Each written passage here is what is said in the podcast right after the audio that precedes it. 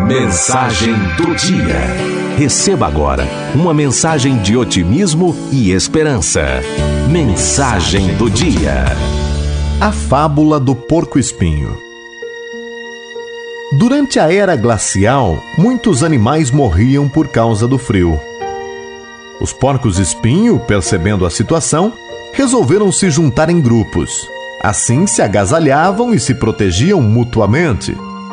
Mas os espinhos de cada um feriam os companheiros mais próximos, justamente os que ofereciam mais calor. Por isso decidiram se afastar uns dos outros e voltaram a morrer congelados.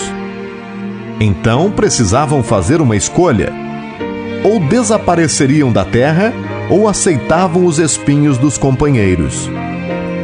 Com sabedoria, decidiram voltar a ficar juntos.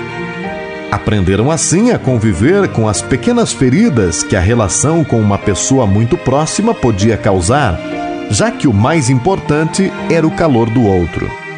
E assim sobreviveram.